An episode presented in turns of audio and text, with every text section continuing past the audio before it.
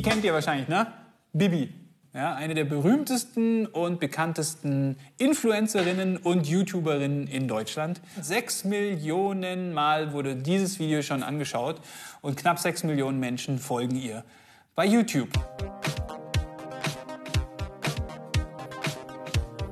Diese Menschen haben ganz klar Einfluss, weil sie eine Reichweite haben. Man nennt sie deswegen auch einfach Influencer. Solange sie Schminktipps machen oder irgendwelche anderen lustigen Sachen, ist es ja alles schön und gut. Aber einige erzählen auch solche Sachen. Das Ziel ist eine Weltregierung, eine Weltwährung, eine Weltreligion. Die Frage ist jetzt an dieser Stelle, was ist denn eigentlich ein Influencer? Genau.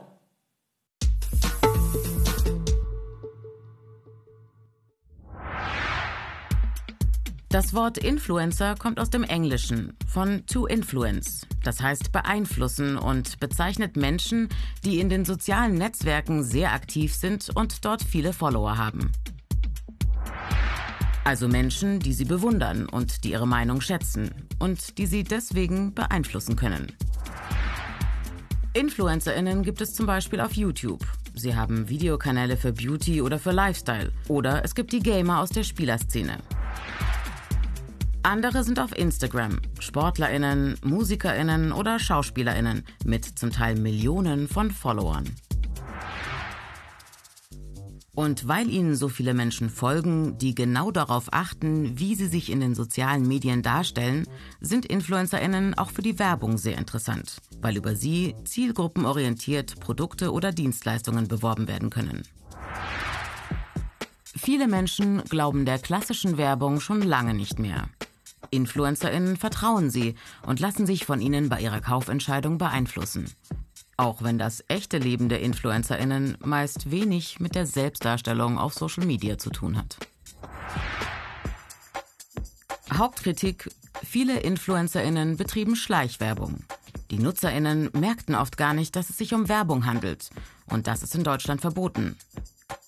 Werbung muss so gestaltet sein, dass sie sofort als Werbung erkannt wird. Immer häufiger im Netz rechtsradikale, antidemokratische InfluencerInnen. Einige präsentieren sich als Menschen scheinbar ohne politische Ideologie und posten Stories und Bilder aus dem Alltag. Sie wollen allerdings nicht Schuhe oder Kosmetik verkaufen, sondern ihre Follower politisch radikalisieren. Wir stellen fest, Menschen mit einer starken Meinung können durchaus richtig gut Geld verdienen und auch unsere Sicht auf Dinge auf die Welt verändern. Verschwörungstheoretiker oder Rechtsextreme, gefährden die vielleicht sogar unsere Demokratie? Und wenn ja, warum?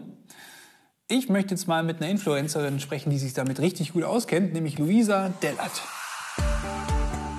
Luisa Dellert arbeitet seit 2013 als Influencerin.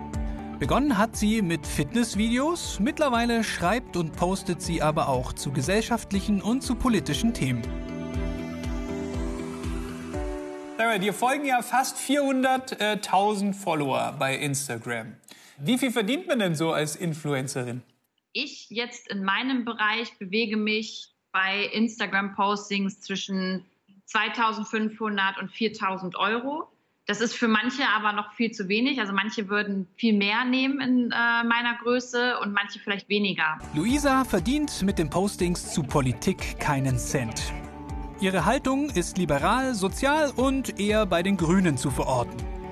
Trotzdem würde sie sich nie für eine Partei einspannen lassen. Sie bleibt unabhängig. Führender Verschwörungsideologe in Deutschland ist derzeit Ken Jepsen. Ich habe neulich mit Julian Eicher telefoniert. Ich meine, seine Mutter ist äh, Ilse Scholl von Geschwister Scholl, wenn ihr euch erinnern wollt. Und der hat mir bestätigt, also die Scholls damals, die wären bestimmt nicht im Homeoffice geblieben, wenn der Führer gesagt hat, äh, im Moment äh, äh nicht auf die Straße gehen. Äh, verboten, nicht auf die Straße gehen. Hat übrigens der Führer nie gesagt. Ne? Man konnte bis 1944 in Deutschland auf die Straße gehen. Obwohl es die Tommys gab, obwohl es jede Menge Fliegerbomben gab, obwohl es jede Menge Blindgänger gab, war es nicht so gefährlich wie jetzt. Weil es eine Situation, die ist vergleichbar mit dem Zweiten Weltkrieg. Das sagt unsere Kanzlerin. Ich wiederhole das bloß. Also wer ist hier eigentlich irre? wer ist irre? Und wer ist noch irre? Wer sich das anhört, Ja, die Zeit während des Lockdowns bei Corona, die war natürlich alle, war richtig besonders für uns alle. Und die ganzen Verschwurbler und Verschwörungstheoretiker sind aus ihren Ecken gekrochen und hatten eine richtige Hochphase. Die drei wichtigsten Meinungsführer, also äh, Hildmann, Schrank und ähm, Jepsen, haben wir natürlich angefragt für ein Interview, aber wir haben leider keine Antwort bekommen. Das ist sehr, sehr schade. Ich hätte natürlich viele, viele Fragen. Influencer beschäftigen sich also jetzt nicht wirklich primär gerne mit Politik, zumindest jetzt mit Politik, so wie wir sie kennen. Ein Drittel der Deutschen glaubt allerdings, laut einer Umfrage, dass an diesen Videos von Jepsen und Co. wenigstens irgendwas dran ist. Und da ist, glaube ich, der gefährliche Punkt. Katharina Nokun, die hat ein Buch geschrieben, das heißt Fake Facts, wie Verschwörungstheorien unser Denken bestimmen. Und da habe ich jetzt noch ein paar Fragen.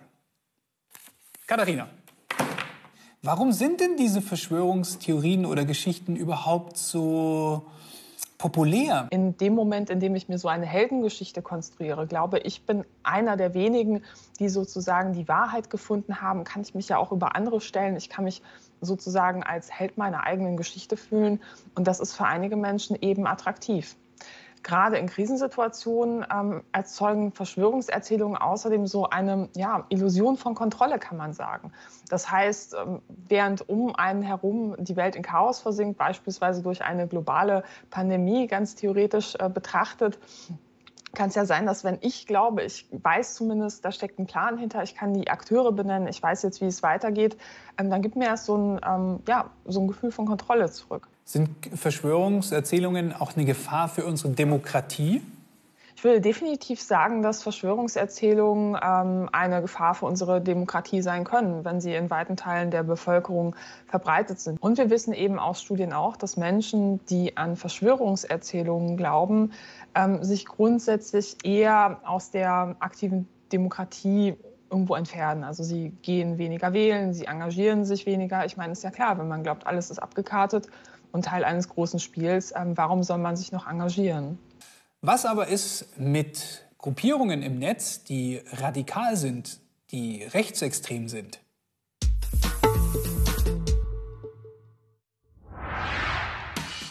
Die Mediennutzung von Jugendlichen nimmt weiter zu. Laut einer Studie von 2019 sind 12- bis 19-Jährige täglich gut 200 Minuten online, also fast dreieinhalb Stunden. Besonders Jugendliche sind im Netz gut zu erreichen. Und genau das nutzen manche Influencerinnen, um extremistische Botschaften zu verbreiten. Etwa 57 Prozent der befragten Jugendlichen sind innerhalb eines Monats mindestens einmal auf extreme politische Ansichten im Netz gestoßen.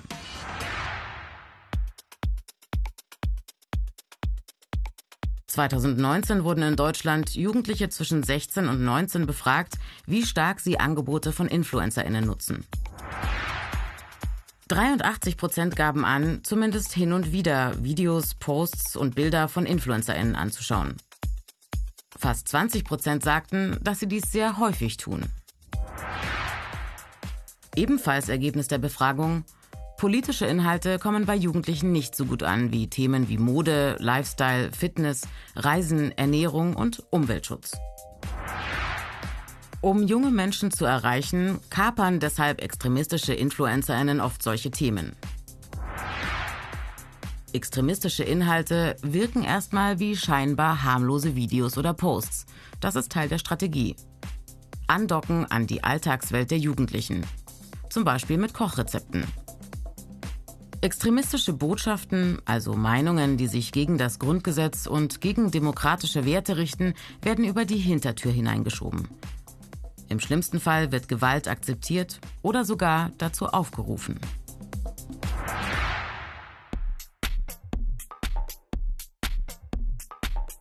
Wichtig, immer die Quelle checken. Wer steht eigentlich dahinter? Die Inhalte kritisch hinterfragen und einordnen. Was machen die Influencerinnen sonst noch? Welche Werte vertreten sie? Gibt es pauschale Urteile, Feindbilder oder vertreten die Influencerinnen gar Verschwörungstheorien? Die Macherinnen von extremistischen Botschaften suchen Aufmerksamkeit und wollen Anhänger gewinnen. Wer solche Botschaften liked, teilt oder selbst dazu postet, ob zustimmend oder kritisch, befeuert die Maschinerie. Es entstehen sogenannte Filterblasen, weil Algorithmen immer mehr vergleichbare Inhalte vorschlagen. Also besser sich an Vertraute wenden, zum Beispiel Lehrkräfte, Eltern, Freunde. Und vor allem die Inhalte melden. Bei den Seitenbetreibern, der Polizei oder zum Beispiel auch bei den Landesmedienanstalten oder unter jugendschutz.net. 2019 registrierte diese Stelle 6.950 Verstöße gegen den Jugendschutz. Knapp ein Viertel davon, über 1600 Fälle, wurden als politischer Extremismus eingeordnet. Patrick Stegemann hat äh, im Film Lösch dich mitrecherchiert und auch das Buch geschrieben, Die rechte Mobilmachung, wie radikale Netzaktivisten die Demokratie angreifen. Anscheinend gibt es eine Gefahr. Warum sind die, die Rechten im, im Netz so gefährlich? Sie sind ähm, gefährlich, weil sie da Zielgruppen finden, die sie vorher niemals gefunden haben. Die extreme Rechte war ja lange oder galt lange und war es auch tatsächlich so ein bisschen dümmlich, brutal, haben so Wehrsportübungen im Wald gemacht und hatten keine Gesichter und keine guten Geschichten zu erzählen. Und sie haben das besser gelernt, Gesichter nach vorne zu stellen und emotionale Geschichten zu erzählen und erreichen damit Leute, die sie ganz lange erreichen wollten, aber niemals erreicht haben. Und das ist sozusagen eine neue Qualität und die führt dazu, dass sie eben andere Leute erreichen und dass manche von denen sich so sehr radikalisieren, dass sie am Ende bereit sind äh, zu töten. Und das haben wir in den letzten Jahren mit Terroranschlägen in Christchurch, in El Paso, in Texas, in Halle ähm, beispielsweise oder auch in Hanau gesehen. Wie stellen die neuen Rechten das an, dieses autoritäre System äh, zu, zu, zu bauen, zu erschaffen? Hm, die extreme Rechte bedient sich da eigentlich zwei Mechanismen, die sie selber auch so benennt in ihren Büchern, nämlich den Infokrieg und den Emokrieg. Der Infokrieg heißt, Menschen, die was anderes glauben, anders beispielsweise andere Dinge im Netz vertreten, niederschreien mit Hass, mit organisiertem Trolling. Auf der anderen Seite den Emokrieg, Menschen für sich zu gewinnen durch schöne Gesichter, schöne Bilder, äh, Geschichten und sie emotional an sich zu binden, weil dann, und das sagen sie auch ganz offen, sind Fakten egal. Wenn ich jemanden mag und jemand ein nettes Gesicht hat, dann ist vielleicht nicht so schlimm, dass er ein bisschen rassistisch ist und ich gewöhne mich schrittweise daran. Und das ist letztlich das Ziel. Die Probleme kennen wir jetzt alle. Ihr kennt die wahrscheinlich auch so schon. Ähm, jetzt noch etwas genauer. Aber was können wir denn eigentlich machen, wenn wir mit Menschen zu tun haben, wenn wir mit denen reden wollen, die solche Verschwörungserzählungen oder rechtsextreme Geschichten erzählen und weiterverbreiten? Was können wir denn da eigentlich machen? Gesellschaftlich ähm, müssen wir vor allem besser darin werden, dagegen zu kämpfen, auch sozusagen als gesamte Gesellschaft, das heißt juristisch, politisch, aber auch zivilgesellschaftlich, also sich zu fragen, all das, was ja ganz gut funktioniert in unserer normalen Zivilgesellschaft, ähm, wir wissen, wie ein Ortsverein funktioniert, wie eine Demo funktioniert, äh, wie dieser ganze Offline-Aktivismus funktioniert, sich zu fragen, wie funktioniert das eigentlich digital? Da sind wir ganz am Anfang, aber eine wehrhafte digitale Demokratie zu bauen. Wir sind halt, also wir sind ja die cooleren. Also das ist ja auch kein, ich glaube, es ist auch kein Hexenwerk. Ne? Wir haben, ich glaube, die, das coolere Vorstellung davon, äh, wie das gute Leben ist. So, und das äh, haben die nicht. Und insofern, äh, glaube ich, können wir damit auch erfolgreich sein, wenn wir sozusagen als liberale Mehrheitsgesellschaft in all den Facetten äh, das Angebot machen.